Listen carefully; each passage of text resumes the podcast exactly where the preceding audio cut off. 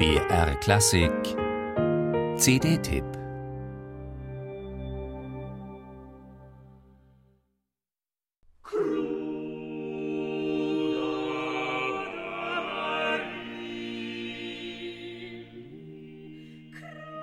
Die ersten Jahre des 17. Jahrhunderts gehören zu den spannendsten in der abendländischen Musikgeschichte überhaupt.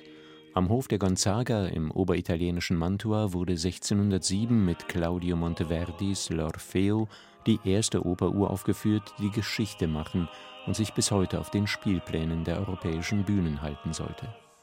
Ein Jahr später, 1608, ließ Monteverdi die mit Sicherheit nicht weniger großartige Arianna folgen.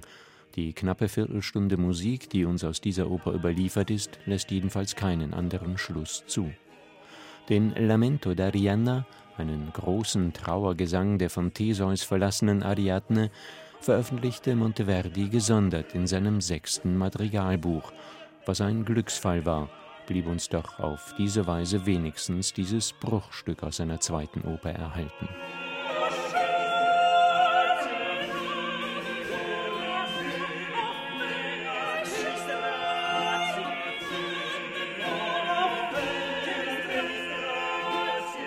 Die nach den heutigen Hörer überwältigende Ausdrucksintensität in Monteverdis Madrigalen wirkte auf manchen seiner Zeitgenossen durchaus verstörend. So ereiferte sich der Bologneser Geistliche Giovanni Maria Artusi in seinem polemischen Traktat Delle imperfezioni della moderna musica über die Unvollkommenheiten der modernen Musik.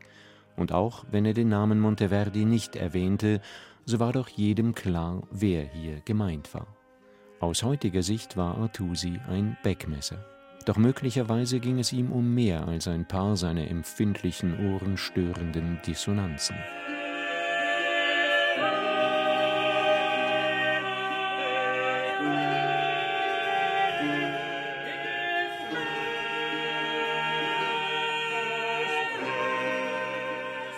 Artusi könnte gespürt haben, wie sehr Monteverdis kompositorische Neuerungen dem Lebensgefühl einer neuen Epoche Ausdruck verliehen, dem angehenden Zeitalter des Barock. In ihm drohten zentrale Angelpunkte der Renaissance, Ordnung, Ebenmaß, Ausgewogenheit aus dem Lot zu geraten. An ihre Stelle traten Spannungen, Kontraste, theatralische Empfindungen, der Taumel der Gefühle. Und die Vorboten all dessen tönten dem fromm-konservativen Kirchenmann Artusi unüberhörbar aus Monteverdis Madrigalen entgegen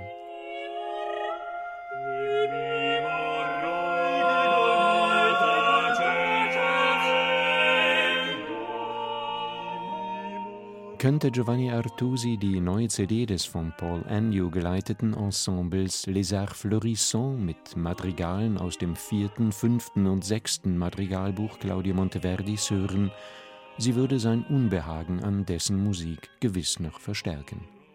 Ihre Modernität und vehemente Expressivität kehrt diese Interpretation konsequent nach außen und scheut dabei auch vor gelegentlichen Schärfen nicht zurück.